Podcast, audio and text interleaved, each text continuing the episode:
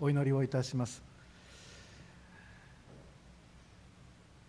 天地万物を創造された私たちも創造された創造主なる神様あなたの皆をあがめて感謝をいたします。あなたが作られたすべてを感謝しそしてあなたがこうして主権を持って許しておられるすべてを感謝をいたします。このような時期もあなたに感謝をしすべてのことについてあなたに感謝をお捧げいたします。そして今日神様手話ができる方は手が動く方はご挨拶を共にいたしましたけれども神様主の前にあなたは霊的に見て多くの魂が全世界で神様は時は違えどそして場所も異なれど主の前に出て共に礼拝を捧げている姿を霊的にご覧になっていることを思い出し私たちが一人で信仰を守っているのではないことを覚えて感謝をいたします。時々寂しくなりますし時々一人で戦ってるんじゃないかという間違った思いに駆られることがございますけれどもどうぞ私たちの心の目を開いてあなたが用意しておられるこの恵みのいかに豊かなことであるかを神様はこの朝覚えることができますように。また御言葉を通しても神様あなたがどのような方であるか神様聖書の中から私たちが知りそしてそのことに慰めと力を受けて神様は死を待ち望む者は新たなる力を得わしのわしのごとく翼を買って登ることができる。神様は走っても絶えまず歩いても疲れない。あなたからの精霊の道からを持ってどうぞ私たちをどうぞ励まして送り出してくださることをとお祈りをいたします。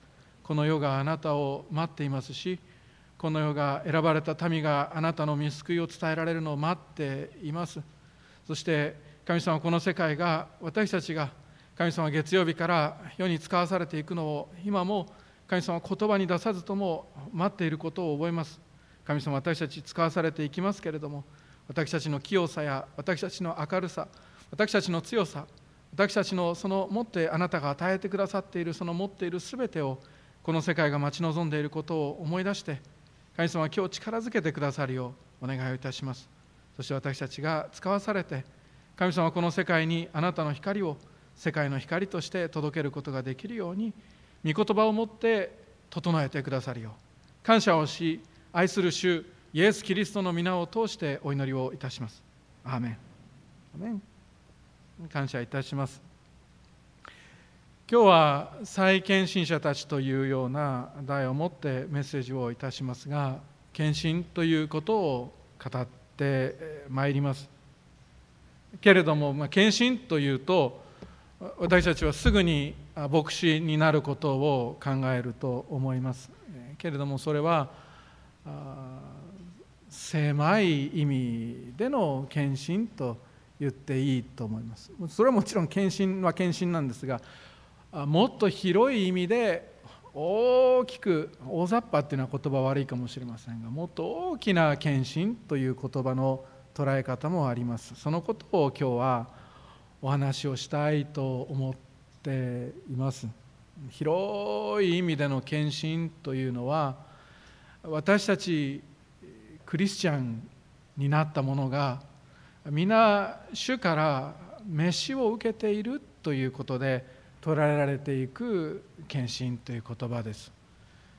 別に牧師となる飯でなかったとしてもあなたには父親となる飯が与えられて今誰かの父親であるのかもしれませんし母親となる飯を受けて誰かの母親であるのかもしれません。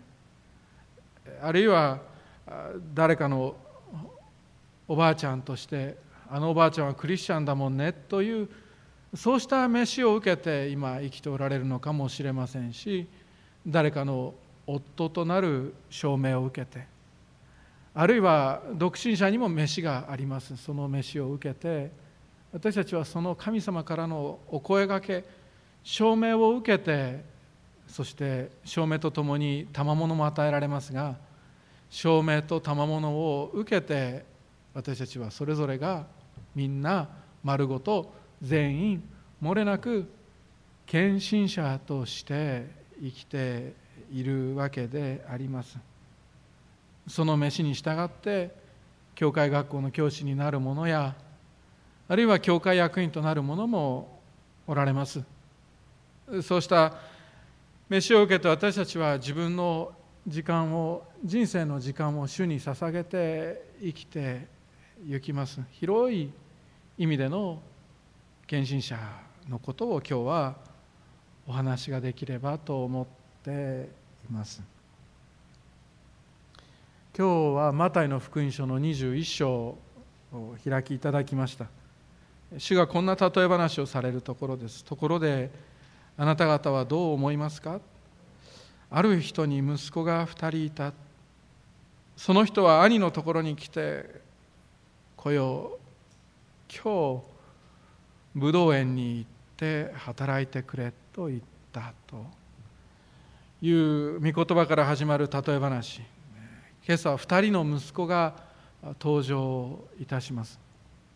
で新海薬の第2版第3版を使ってこられた方が多いと思いますのでちょっとした説明だけいたしますが第3版まではあのとそれからこの2017とあの使っている定本って言いますけれどもあの元になる資料があの違うんです。違うというよりも新しくなったんですね。2017の方が新しい定本を使っていますので元になる資料を使ってますのでえお兄ちゃんと弟が入れ替わってる。入れ替わってるんですね。第3版ではお兄ちゃんがブドウ畑に行かない人だったんですが2017では弟の方がブドウ畑に行かない人になっている。その資料を使っています、まあ、例え話に何の影響もないのでどちらでもいいのですがそのことだけ覚えておいていただければと思います。あれ？と思ってる方いるかもしれませんので。このお父さんはというと2人に同じことを伝えるんですよね。それ何かっていうと「来よ今日武道園に行って働いてくれ」というのであります。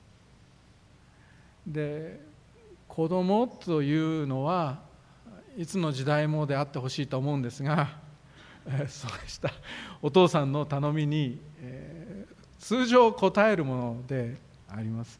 通常答えるものであります、まあ、今日別にやることないし武道園に行けって言われたからはい分かりましたと言っていくのが普通のこの兄弟の態度であったはずなんですがですがなんとお兄ちゃんの方はあ行きたくないと答えるわけであります。読んでみましょうか。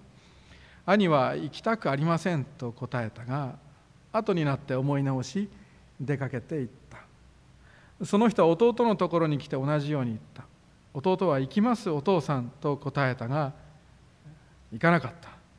2人のうちのどちらが父の願った通りにしたでしょうか。彼らは言った。兄です。ということであります。これがイエス様の例え話でありましたけれどもあの他の例え話と違ってあのこの今日お開きいたしましたこの例え話はその例えの意味と答えをあのイエス様が教えてくれる箇所です。その他はあの種まく人の例えはイエス様が答えを教えてくれますがそんなふうにしてイエス様が答えを教えてくれる例え話になっています。ちょうど皆さんが学生だったとして問題集を買ったらその問題集の後ろにその問題の回答集があるというようなことを想像していただければいいかと思います。それと同じで答えが書いてあるんですこれ。答えが書いてある。で、え読んでみましょうか、えー、31節の途中からですねイエスは彼らに言われた。誠にあなた方に言います。主税人や遊女たちがあなた方より先に神の国に入ります。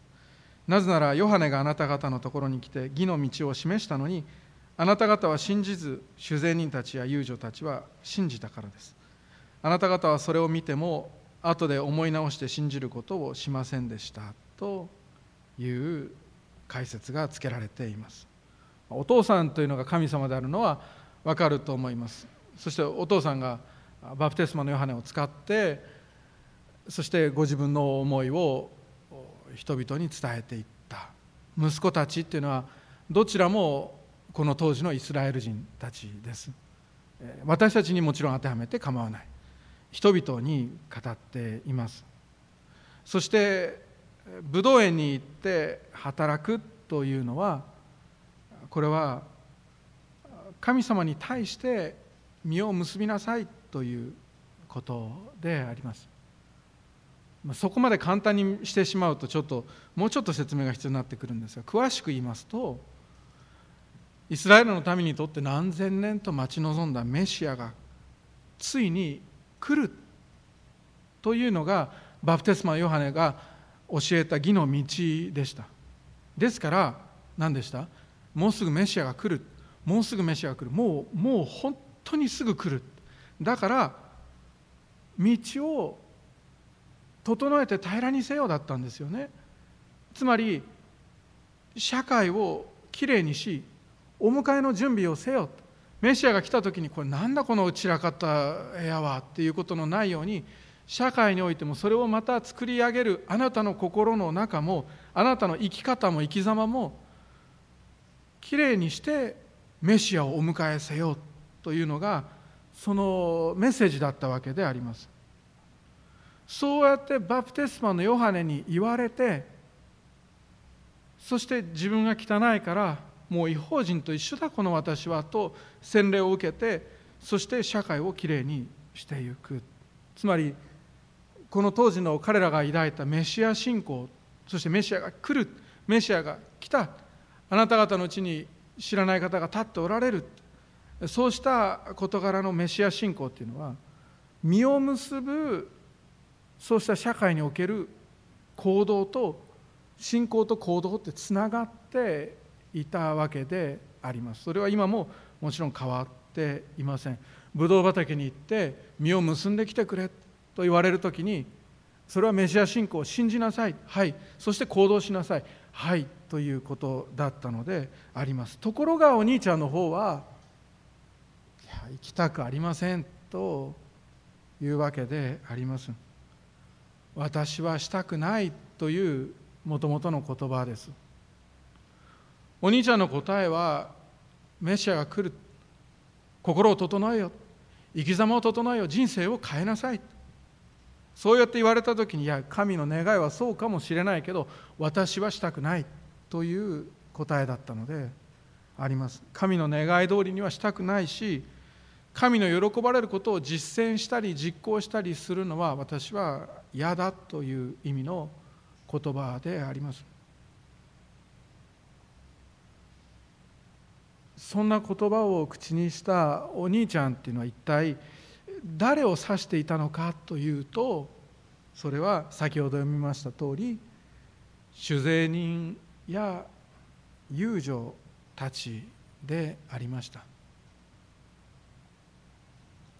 罪を犯して人々から盗むことで私腹を肥やし金銭を自分のものとしていた酒税人罪を犯すことで生活の糧を得ようとした遊女たち当時社会から憎まれ嫌われ石を投げられバカにされ人とも思われなかった人々であります彼らのことを地の民と呼んでいたことが明らかになっています。グループグループ名が彼らにはついていた。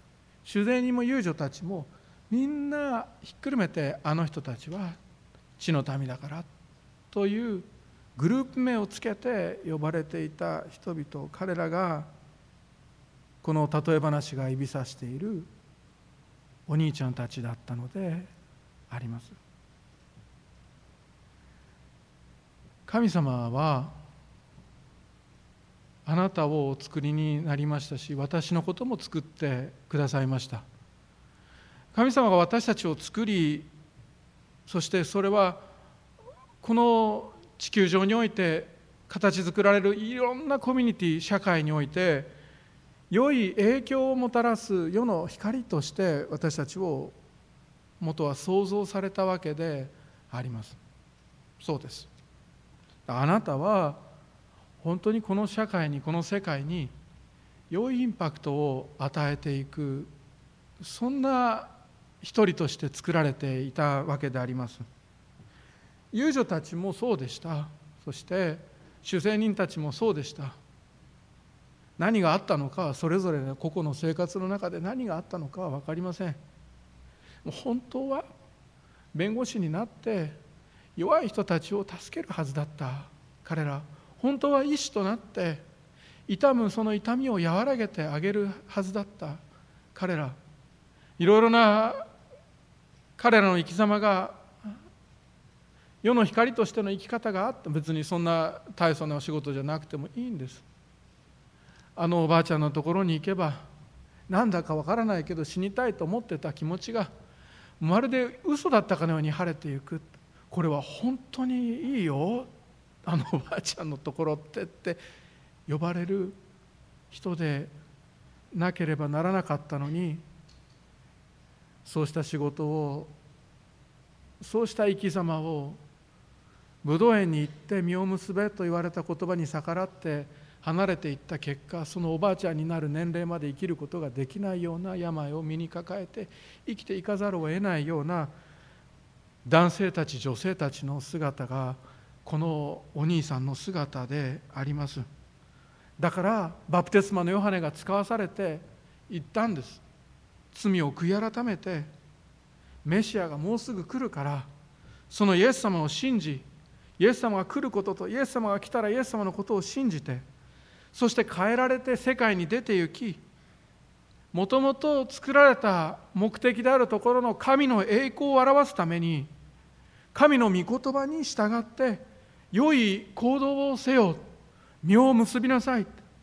それが今日武道園に行って働いてくれという神の願いだったのであります。ところが修税人たちは遊女たちはさまざまな誘惑に流されて罪を犯すことを選び取りやがてそれが常習化しそしてそれがやがて職業となり人というのは不思議なもので常習化した罪についてはもう人から変わるようにと言われると腹を立てるようになってしまいます。最初のうちは聞けた悔い改めの言葉もやがてそれが当たり前でそしてこれが私には必要なんだと正当化するに正当化した後にあっては誰かがそれは間違っているというと正当化した後ですから腹を立てるようになってしまいます。きっと彼らも本当にいろんな人からそんな生き方してたらいかんって言われたんだと思います。でもそんな言葉では彼らは変われなかった。そして世の中に出て行っては罪を犯し犯すだけではなく罪を犯させる存在として生きるようになってしまった。けれども不思議なことが起きました。皆さんね彼らの力で変わったんじゃないんです。本来聞けない罪の悔い改めの言葉を神様が憐れみを持って彼らの心に触れてバプテスマのヨハネのあの厳しい言葉を聞き受け入れることができるように神様の方がしてくださった。そして彼らは聞くわけです。バプテスマのヨハネの悔い改めのメッセージです。その預言者のメッセージを聞く。メシアが来る。神の国は近づいた。さあ道を整えろ人生を変えなさいメシアが来た時にこんな汚い部屋に入っていただいてはいいけないと思って物事を変えていきなさいと。いうわけであります。お兄ちゃんは後になって第3版では悪かったと思ってと書かれています。この2017では後になって思い直しって書いてあったでしょ。それを聞いて思い直したんです。そして出かけていったと書かれています。まあ元の言葉言わせてください。元の言葉では悔い改めてなんです。悔い改めて武道園へ行ったなんです。悪かったと思ったこと大事だと思います。思い直すことも大事だと思います。けれど実際に実行することまでが悔い改めであります。悲しむだけでは悔い改めではないんです。私こんな男になってしまった。子供の時の夢はこんな夢じゃなかった。私こんな女性になってしまった。そこまででは悔い改めじゃないんです。そうではなくて友情であったとしても今酒税人であったとしてもどんな罪人であったとしてもメシアが来るメシアが来たと彼らは信じて皆さん悔い改めたのであります。ローマ兵たちもそうでした。兵士たちも言いました。私たちはどうすればいいですか？そしたらもう暴力いかん酒税人たちは必要以上取り立てたらいかん。そんな言葉を聞いて彼らは分かりました。メシアが来るんだったら私はきれいな酒税人になってみせます。もう税を必要以上取り立てません。正しい税の取り立てやって言ったらおかしいんだけど正しい役人になります。おかしなことはいたしません。そう彼らは悔い改めて皆さんもう一度やり直したのであります。もう一度やり直してイエス様を信じイエス様に従ったのであります。これを聞きながら私たちが今日ここにいて私たちももし同じような心に葛藤を覚えるつまり行きたくありませんと思ったことがある私たちであるならばそれは別に打ち明けられても私別に驚きません。クリスチャンというのは心に葛藤を持つものであります。聖書は私には自分がしていることが分かりません。と訴えるパウロの声が響いています。自分がしたいと願うことはせずにむしろ自分が憎んでいることを行っているからです。とローマの7章の15節には書かれています。主に従い武道園に行くことが良いことなのは分かっているけれども行きたくありませんなんていう言葉を心がいい。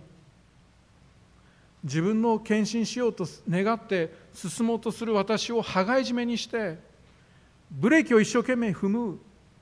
そのブレーキと戦う葛藤であります。でも今日はその葛藤があることは間違ってなくてむしろいいことだとお伝えしたい。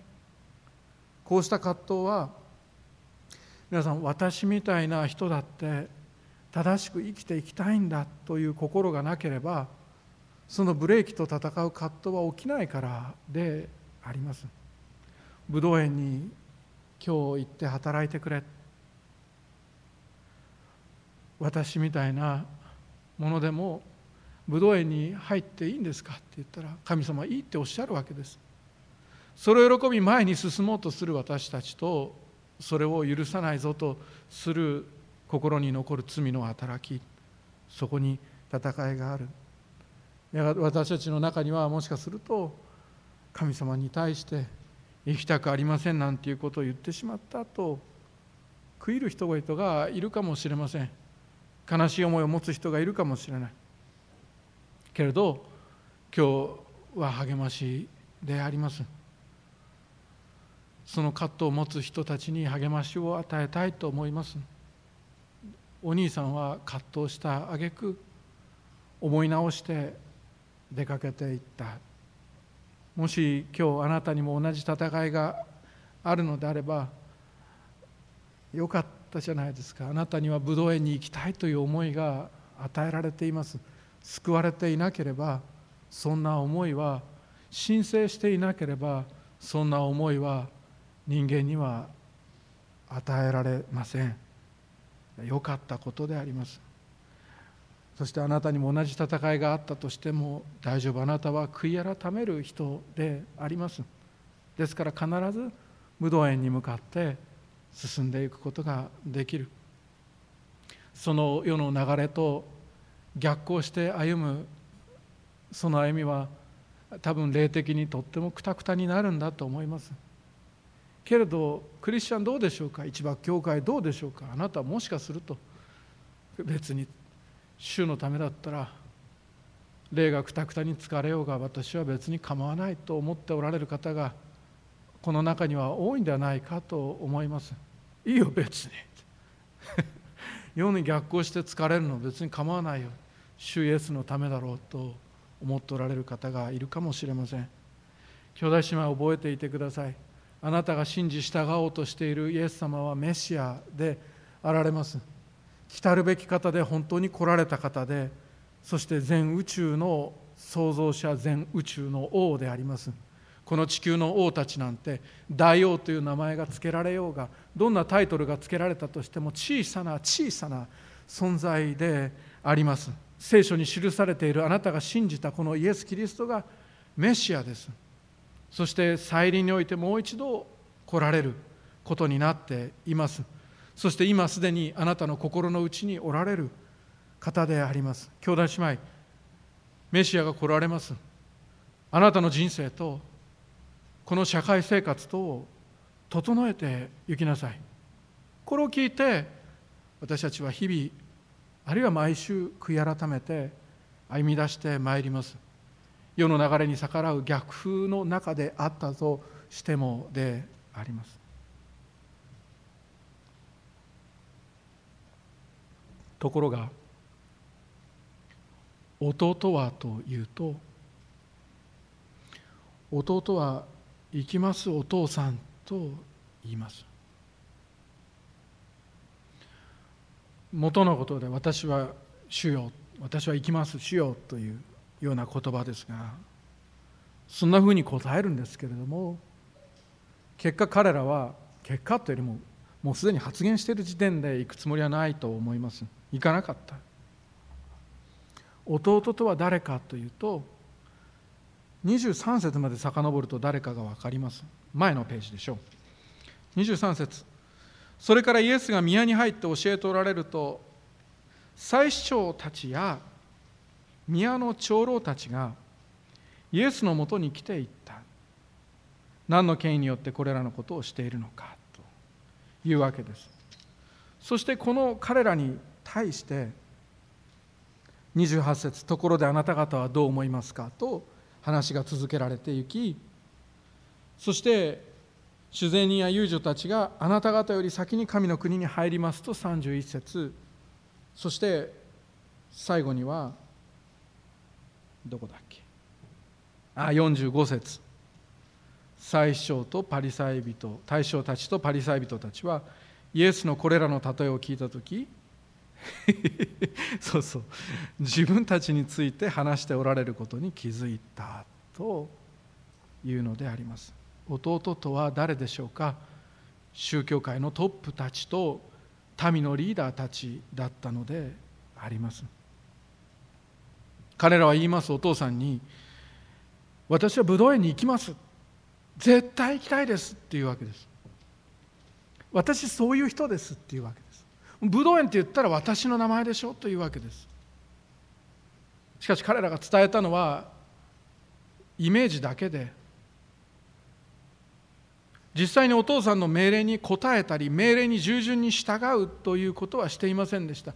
彼らが運んできたのは私は従順に従うタイプの人間ですというようなイメージだけだったのであります。実際に従ったのかというと彼らは行かなかったし行くつもりもなかった。従わなかったのであります。こんな言葉って聖書の他の箇所にありますかって言ったらまた23章3節にもありますよね。こういう人たちに気をつけなさい。彼らは言うには言うが実際には行わない。そう書かれている通りだったのであります。本来はリーダーたちがこの例え話を聞いてあれは聞く前にメシアの前に座ったそのメシアの前に座ったり立ったりしたその時に自分たちが神の御心に自分たちが本当に沿ってブドウ園に実際に足を運んでいるかどうかをチェックすべきだったのに彼らは自分たちがブドウ園に行きますお父さんと言って実際に行っていないにもかかわらず彼らはそこに何の葛藤も覚えていなかったのであります。彼らが行かなかった理由は一つです。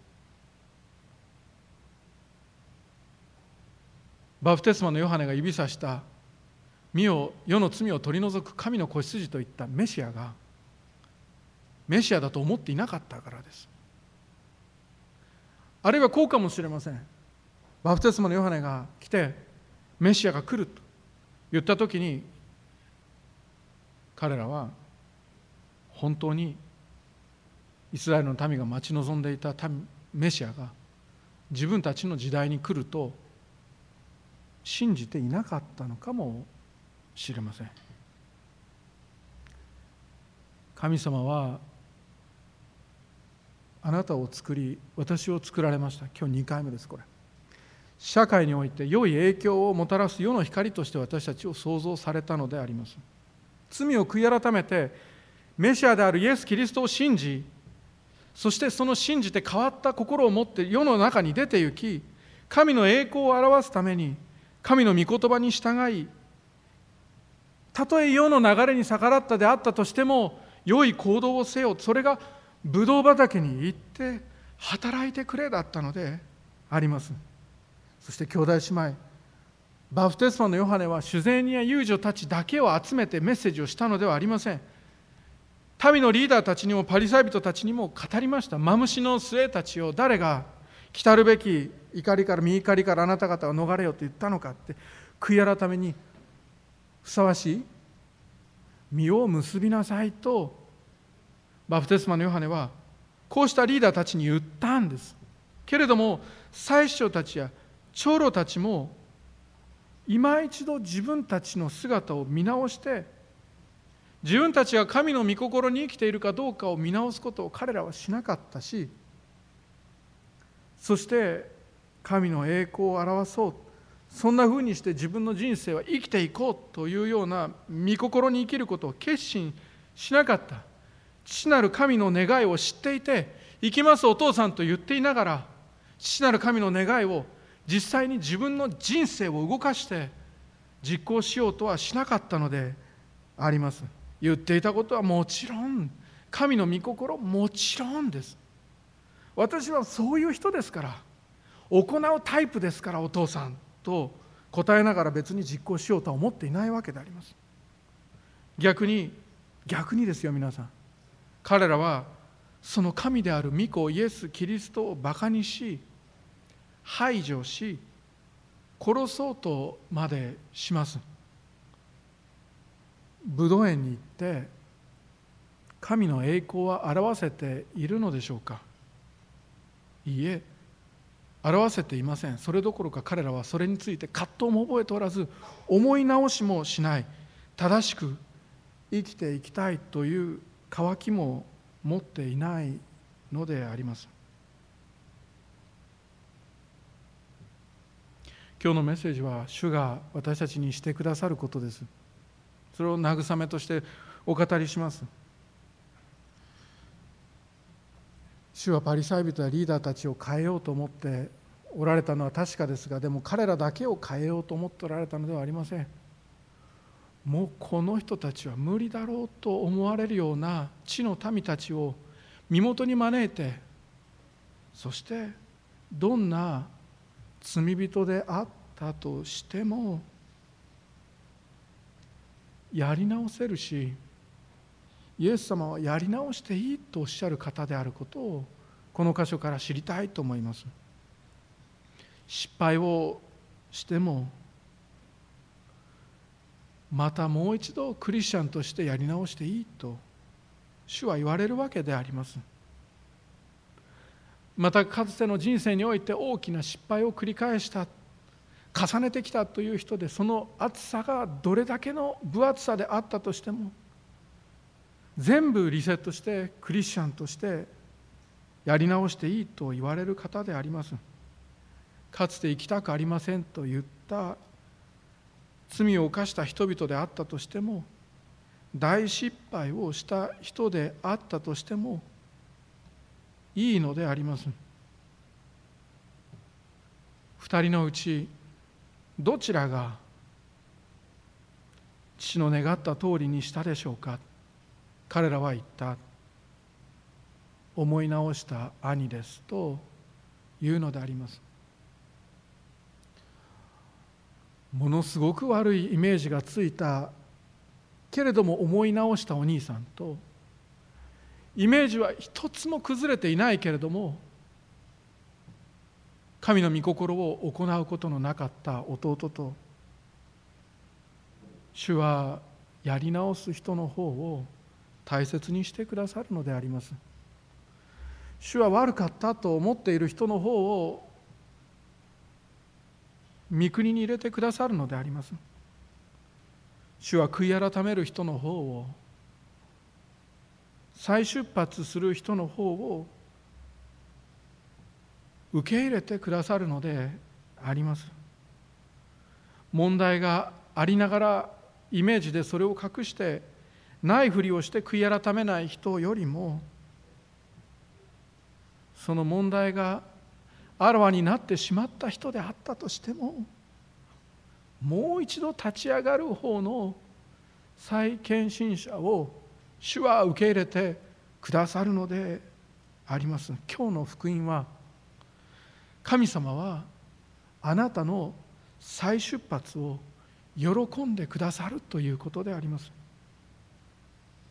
それは旧約聖書にもぶれていません。新約聖書にもぶれていません。そんな人たちがいっぱい出てきます。手は挙げなくて構わない。声も出さないでいただきたいと思います。けれど私は再出発した人間ですっていう人いるでしょう。私は一度崩れたことがあるというクリスチャンいるでしょう。この5年で洗礼を受けてうちの教会に加わった人は誰一人気づいてないみたいだけどっていう人いるでしょう。壊れた人いるでしょう一回。ダメになったことがある人いるでしょう。教会に戻ってきたけど一度 戻ってきたこと誰も知らないっていう人いるでしょう。旧約聖書にもそんな人がたくさん出てきますし新約聖書にもそんな人々が登場します。彼らは一度失敗したことのある。けれど思い直して悔い改めた再献身者たちでありました。誰がいますか？ヨナがそうでしたよね。ヨナがそうだった。ヨナは預言者でした。預言者だったのに預言をしたがらず地中海経由でスペインに行きます。あったかいところのあのリゾートホテルのあのプール際やビーチ際で予言のことを忘れてもうニネベとかもう中東行くの嫌なんだ。とヨーロッパがいいと言ってそしてゆっくりと休んでいた休もうとしたヨナであります。ところが途中で主が魚を備えて彼はもう一度皆さん覚えてます？ゆりか先生メッセージしてくださってもう一度彼は預言者として立ち上がったことでありました。もうなんかいいわクリスチャンとして生きることは。いいわもうと言って出かけたその先で嵐に遭いもう一度預言者としてあるいはもう一度クリスチャンとして立ち直ったそんな姿と重なることであります。モーセもそうでありました。モーセは40歳で大失敗を犯します。大失敗を犯します。神のために神の国の到来のために神の国の実現のためにっていうのを神様の力神様のご計画によってではなく自分が勝手に抱いた民族的なプライドや愛国心そして自分の政治的な力自分の能力自分の暴力を使って神の国を実現してみせる。それが実現神の国実現の道だと勘違いをして彼はミディアンの砂漠へと亡命して行きます。しかし80歳で彼は燃える芝の体験をします。芝が燃えているのに燃え尽きないとは一体これはどういうことだろう。めっちゃ面白いこれ。と思って近づいていきましたら「モーセモーセあなたの足の履物を脱げ。あなたの立っているところは聖なる地であると声がかけられる。そして彼は主の証明を受けてもう一度今度は主の奇跡を使ってヘブル人たちを救い出すリーダーとして立ち上がったことでありました。再献身者他にいますか旧約に。エリアがそうだったんじゃないですか。エリアそうだった。エリア大預言者です。超有名な大衆伝道者です。大勢の人々が彼のメッセージで救われていきました。でもある日突然力は満ち溢れていたはずなのにだって戦車よりも速く走る力に満ち溢れていたにもかかわらず雨を降らすその力も祈りの力も持っていたにもかかわらずある日突然もう生きていたくないと思います。死んだ方がましだと思います。戦車よりも速く走る力を持っていた預言者が急に疲れます。もう疲れたとエニシダの木の下で彼は横になって起き上がれません。でもそんな彼を神様はパンと水を持って力づけ彼は立ち上がって神の山ホレブに向かって歩き出します。どうしてですかって言ったらこの間メッセージしたでしょ。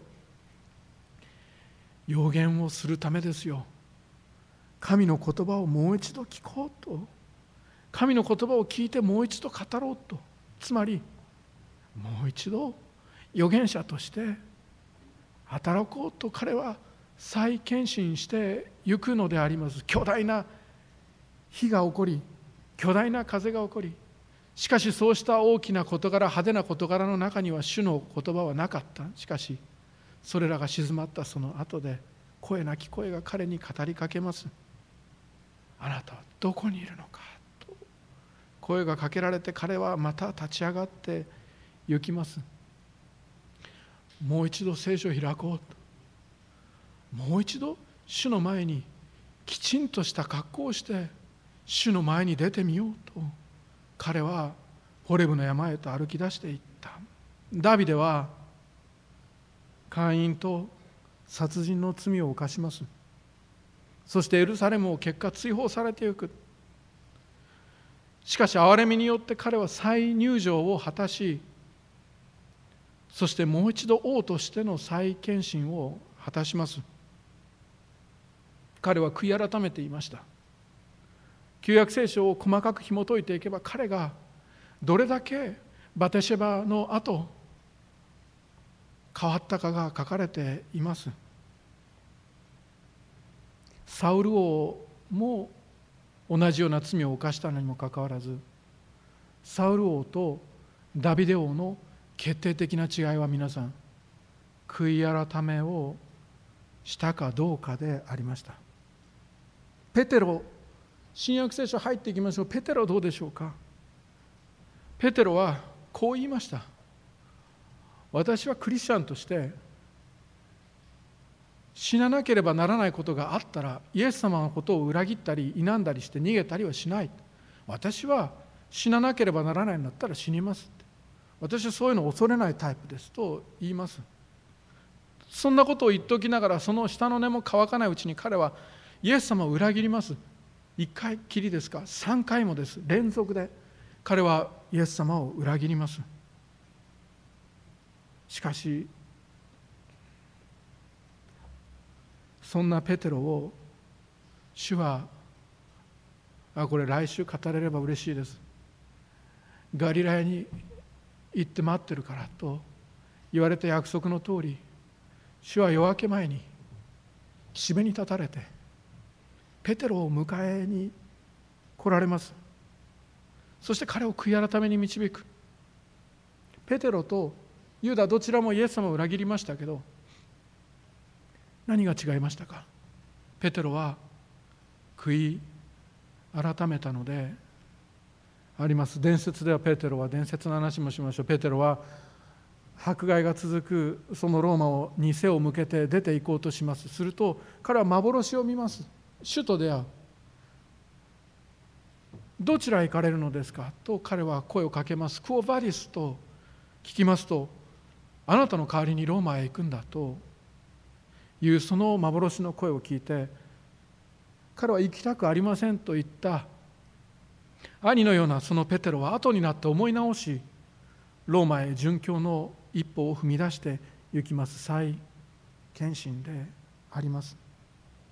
弟子のマルコはイエス様が捕まった後にまるでトカゲの尻尾を切って逃げるようにシルクのシャツだったらみんなこれ高価なもので欲しがるだろうと言ってシルクのシャツを脱いでそこに置いて逃げて行きます。裸で逃げた。でも彼はね兄弟姉妹後になって思い直してまた戻ってきます。再献身を果たします。何になったんですか？宣教師になったんです。そしてパウロと一緒に宣教に出かけていくところが悪霊追い出しの現場を見てあるいは宣教の現場を見てもうこれきついわ言って宣教旅行の途中で彼は帰ってしまう。帰ってしまう。途中で宣教師辞めるんです。けれどバルナバは彼をもう一度拾いそして彼は再献身です。マルコの福音書を書きました。マルコの福音書の御言葉がなかったら私救われてないっていう人この中にもいるでしょう。主は何度でも主は何度でも行きたくありませんと言ったそのクリスチャンを振り向かせてそして用いてくださるのであります。この間ズームである先生の面接をすることがありました。いろんな先生方と面接をしましたけど古田先生あなたもこの先生に何か質問をしてくださいと聞かれたので私はこう聞きました。牧会っていうのは楽しいことじゃないことが多いです。誤解もされるし辛いこともある。苦しみは信徒の皆さんにはご理解いただけないことが多いですしそんなこと言っても仕方がないので言わないことが多い。そして言ったところで理解してくださる方は多くない。応援してくださる方は多いけどでもいつも応援してくださってるわけではない。では聞きます。あなたは嫌になったら牧会をやめますか？嫌になりますけど嫌になったら牧会やめますか？と聞きます。するとその方の答えは先生私は実はこれが再献身なんです。一度私は主の呼び声を拒んでいます。先生聞きました。嫌になったらやめますかって聞かれますが先生。もう私は主を拒むことはできませんとお答えになられたことであります。私たちがその再出発の声を聞いて感動する以上に主はそれ以上にお喜びになっておられる方であります。それと同じように兄弟姉妹。皆さんが何かを悔い改めてまた新しく立ち上がる時主は悪かったと思って武道園に行くあなたのことをとどめられません。むしろそれを喜んでくださるのであります。主はそれを愛してくださいます。失敗があった。裏切りがあった。でも主はあなたをお捨てになったりはしないのであります。あの御言葉も思い出します。もう一年待ってくださいと。もう一年待って実がならなければそれでよし。しかし実がなったら残してくださいという。あの聖書の言葉を思い出します。主は憐れみ深い方です。主は恵みに豊かな方であります。主は再献身をする者をとどめられません。もう一度立ち上がる者を主は喜んで立ち上がらせてくださいます。兄弟姉妹方の中でもう一度立ち上がろう。もう一度キリスト者となって立ち上がろうとしたらそしたら自分の力ではなく立ち上がることができた人いますか？霊的に主があなたのことを持ち上げてくださったんです。あなたのことを抱えてくださったんです。主はそういうお方です。主は良いお方です。主は素晴らしいお方です。主は憐れみ深いお方で主は慈しみに富んでおられるお方であります。あなたの生涯の前半があるいは今今に至るまでが主善人や友情のように神に逆らう人生であったとしてもあるいは神様の権威を拒否する人生であり続けてきたとしてもしかしもう一度主の呼び声に聞き従い立ち上がるときに主はそのことを喜んでくださいます。立ち上がっていいのですか？構わないのであります。武道園に行っていいのですか？いいのであります。献身は牧師宣教師だけの話ではありません。私たちクリスチャン全員がクリスチャンとしてもう一度心を入れ替えて生きることに献身を迫られているこのメッセージであります。かつて失敗した人いますか？僕は失敗者ですという人いますか？主はあなたのことを失敗者と呼んでおられません。主はあなたのことを献身者と思っておられます。最近信者として悔い改めて立ち上がればいい。葛藤や戦いを心の中で持ったことがある人いますか？私たちは自分のことを弱い人だと言います。信仰が弱い人だと私たちは名前をつけて自分のことを呼びます。しかしながら主はそんなふうにあなたのことを呼ばれません。主はあなたのことをあなたは私の子だ。私の目には。あなたは高価で尊い。私はあなたを愛していると言われるのであります。それはクリスチャンだからです。あなたが葛藤を覚え悔い改めに導かれ立ち上がろうとしているのはあなたがクリスチャンだからです。主の言葉を聞きなさい。来よ今日武道園に行って働いてくれ。お祈りをいたします。天のお父様皆をあがめます。私どもがこの御声を聞いて精霊によっておのおのが示されているその武道園は私どもの職場かもしれませんしそこでクリスチャンとして働くことなのかもしれません。あるいはそれは私どもの家庭かもしれません。あるいはそれは私どもの学校なのかもしれない。そこは私どもの教会なのかもしれません。私どもの心は思います。私は一度主税人になったものですが私は一度遊女でありましたけれどもよろしいのでしょうかと。主は変化しなさい変わりなさい。モーセのようにエリアのようにペテロのようにマルコのように変化して網を捨ておいて私に従わないか真剣に礼拝を捧げなさい。人生をキリストに使いなさい。武道園に行って働きなさいと言われる主であることを覚えてその恵みのご命令に心から感謝をいたします。主よ私どものうちに芽を出し始める悔い改めの思いがあるならばどうぞ主よあなたがそれを大きく育ててくださりどうか私たちをそれぞれ使わされていくところの武道園へと送り出してくださるようにとお祈りをいたします。皆をあがめ感謝してイエス・キリストのお名前を通してお祈りをいたします。アーメン